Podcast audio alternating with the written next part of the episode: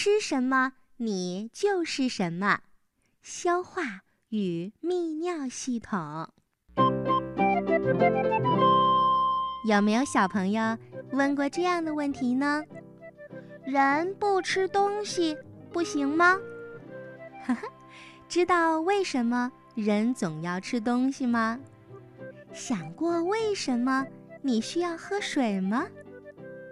因为咱们的身体呀，要存活，要发育，而食物和水恰恰能够提供给他们需要的养料。食物可不是一下肚就变成养料的，它总得跟一系列的器官打交道之后，才会变成身体需要的营养物质。所有这些负责分解、消化食物的器官合在一起，就组成了我今天要来介绍的人的消化系统。上万亿个小不点儿的细胞啊，组成了人的身体。每一个细胞个个都离不开来自食物的营养呢。那营养是怎么来的呢？消化系统。会把食物分解的足够细碎，析出营养，好让细胞们吸收利用。细胞一边利用食物的养分，一边呀还会产生很多的废物呢。既然是废物，就得把它从身体里排出去。有些器官就开始工作了，把废物排出人体外。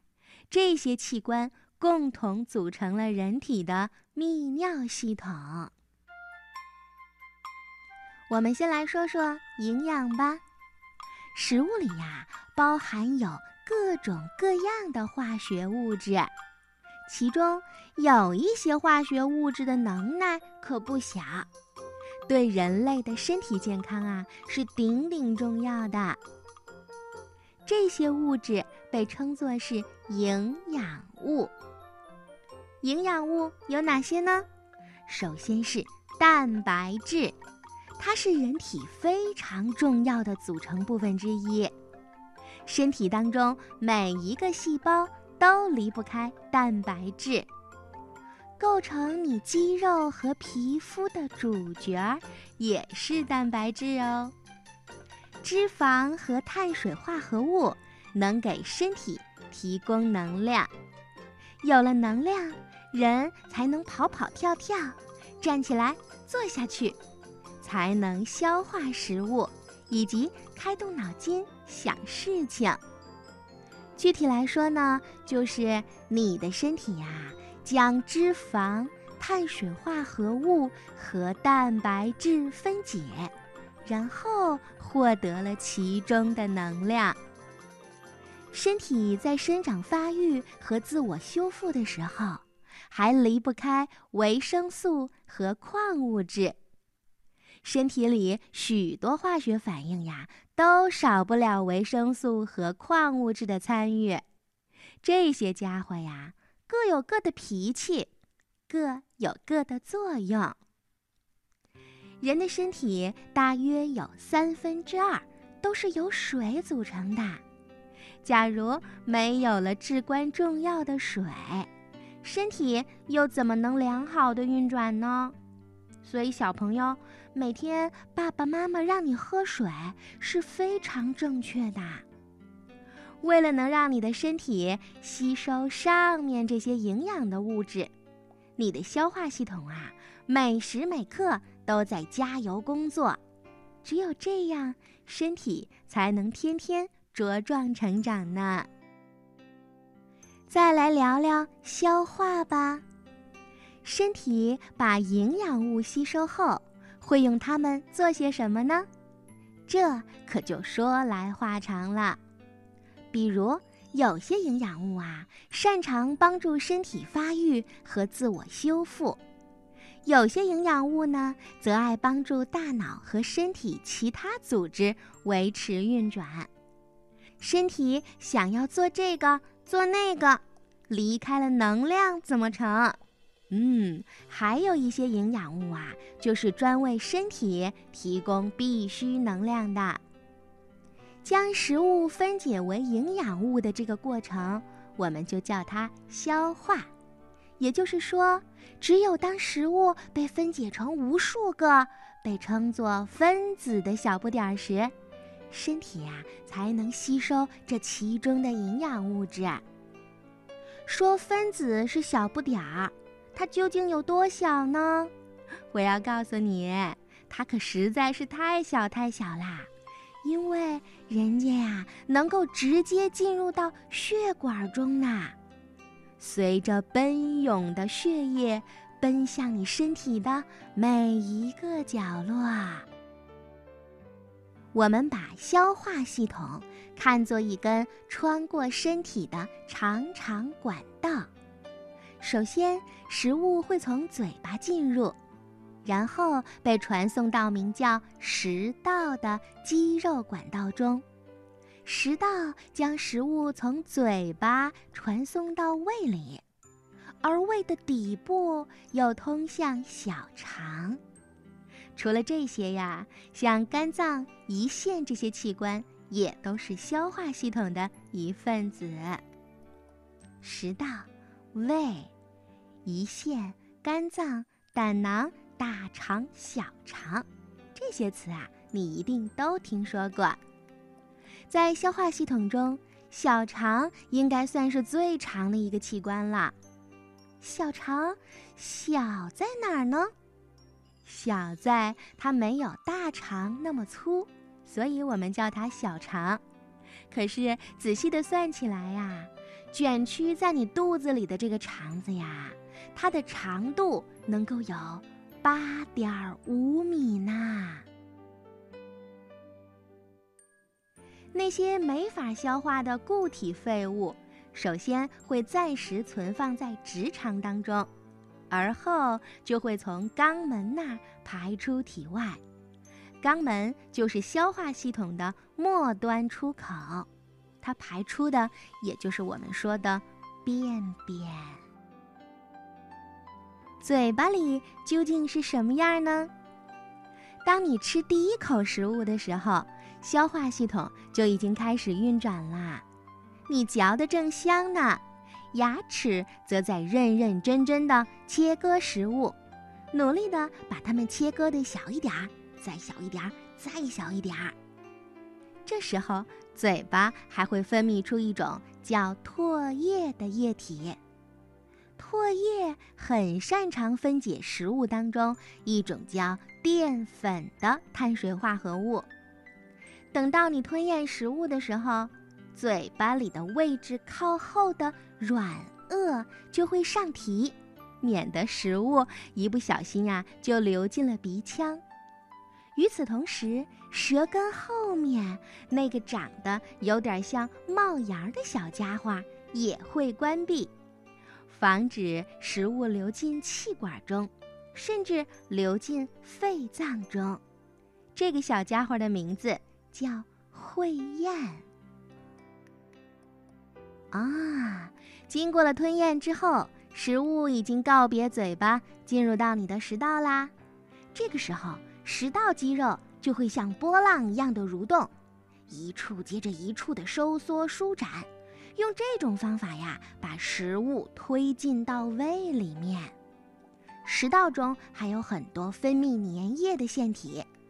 有了滑溜溜的粘液帮忙，食物去往胃里的路啊就更顺畅了。在食道底端跟胃连接的地方，有一个名叫食道下括约肌的肌肉瓣膜，它就像顶棚上的天窗一样，打开食物就流进来了，然后它再关上。食物流到了胃里，会有什么样的遭遇呢？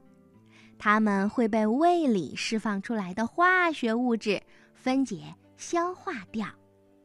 胃壁里的小腺体呀，会分泌出液体，这些液体经过化合作用，就会变成了胃液。胃部肌肉会进行强有力的收缩、挤压、搅拌，好让食物能够跟胃液充分的混合在一起。胃液中的化学物质既能把食物分解为营养物，又能杀死随着食物一起混进来的那些有害的微生物。大约一个小时之后，也可能更久一点吧，已经被胃消化过半的食物又被输送到了小肠中。要说谁懂得吸收营养呢？就属小肠最厉害了。虽然食物已经消化过半了，可这还远远不算完。在小肠里呀，它们又跟其他几个器官分泌出的液体混合在一起了。这些液体呀，把食物分解的彻彻底底，都会化作营养物。这其中，胰腺分泌出的胰液会帮助分解食物中的蛋白质，肝脏则分泌出黄绿色的胆汁来帮助消化掉脂肪。如果肝脏分泌的胆汁一时用不完，那小小的胆囊就会自告奋勇，将胆汁啊储存起来。等到消化系统有需要的时候，再把胆汁输送到小肠。小肠的内表面里，小肠的内表面有许许多多的小凸起，就像一根根小手指似的。人们管这些小凸起叫做小肠绒毛。小肠绒毛里布满了网状的微血管。当食物经过小肠这一片森林的时候，它所含的大部分的营养物啊，就会被小肠绒毛所吸收，这样就进入到血管当中啦，进而经由血管到达肝脏。肝脏就好像是一个化学处理中心，它负责把营养物归拢到一起。然后把它们转化成身体可以直接利用的化学物质。肝脏将化学物质释放到血液中，血液带着它们走遍身体的每个角落，满足全身细胞的需要。肝脏不光是化学中心，还是个大仓库呢。它将食物当中的一些营养物储存起来。留得青山在，不怕没柴烧。而且，肝脏还是身体的清洁工呢。每天，它得花时间把你血液当中的毒素和垃圾通通的过滤出去。应该说，小肠承担了大部分的消化吸收的工作。至于剩下那些没办法消化的物质，就会被运到大肠里啦。大肠是一边吸收这些物质当中的水分和盐分，一边把剩下的其他废物排出体外。这些最终产生的废物，就是粪便啦。在粪便当中呀，大约三分之二是水分。除了水分之外，主要是没有消化的植物纤维、细菌以及其他的物质。粪便被储存在直肠当中，直到你去厕所，它们才能通过肛门排泄出来。大肠和粪便当中有数也数不清的细菌呢，很多对人有益，可以促进消化。但还有一些呀，是对人体很有害的，所以饭前便后要洗手，就是这个道理啦。从消化说到泌尿，消化系统把食物转化为营养物，又把剩余的废物排出体外。可问题是，当身体里的细胞吸收利用这些营养物的时候，也会产生废物啊。这些废物啊，先是从细胞那里被输送进血液中，然后跟血液当中的水分进行融合，最终它会通过泌尿系统被排泄到身体外。泌尿系统的成员先是肾脏，它能从血液当中过滤出水分和废物，它们过滤出的混合物就叫做。尿液啦！除了肾脏，泌尿系统还包括一对名叫输尿管的管道，以及储存尿液的膀胱。当然，还得提一提将尿液排出体外的尿道。说起肾脏，它可是泌尿系统当中的主要器官呢。每个人都拥有一对肾脏。它的大小呢，就跟你的拳头差不多大吧，大概是待在你后背偏下方，脊椎两侧左右各一只。每只肾脏都拥有成千上万个筛子一般的过滤组织，血液就打这些筛子当中流过，过滤一旦完成。肾脏中微小的血管网络便会将水分和溶解在其中的废物移出去，同时肾脏会将另外一些水分和重要的化学物质运送回身体，剩下的物质最终就会变成尿液了。肾脏万一出了问题，那毒素啊，就会在身体里越积越多，最后啊，可是要出人命的。哎呦，真可怕！肾脏过滤出的尿液得流过一系列的管道，才能被排出体外。这一系列的管道，我们就叫它尿路。组成尿路的成员都有谁呢？肾脏的输尿管、膀胱还有尿道。尿液先是被输尿管专门储存尿液的膀胱，再通过尿道从膀胱排出体外。如果膀胱里没有了尿液，个头就会变小，变得皱巴巴的。它是由肌肉纤维构成的一个囊。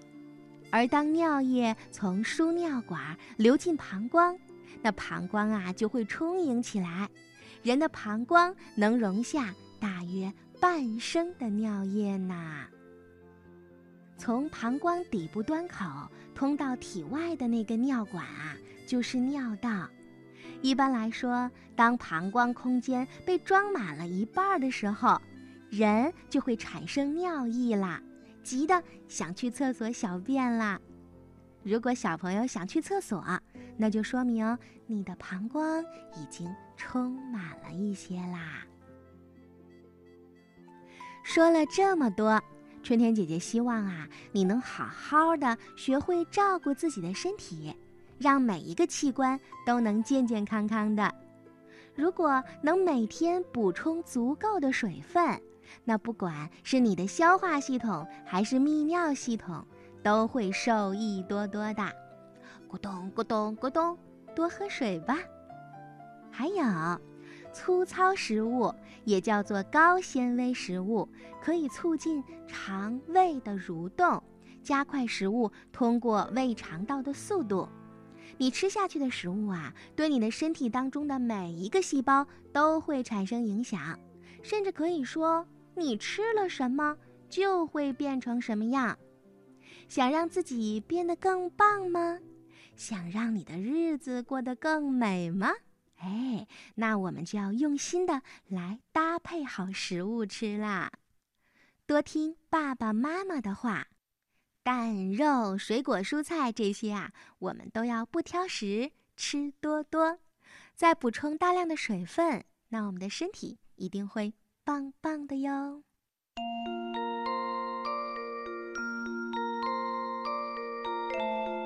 好啦，在今晚节目的最后呢，春天姐姐和大家说一个好消息：中国儿童艺术剧院2018年的最后一部新创剧目《跷跷板树》将于12月22号在中国儿童剧场首演，为小朋友们送上一份新年贺礼。首轮会演出二十场。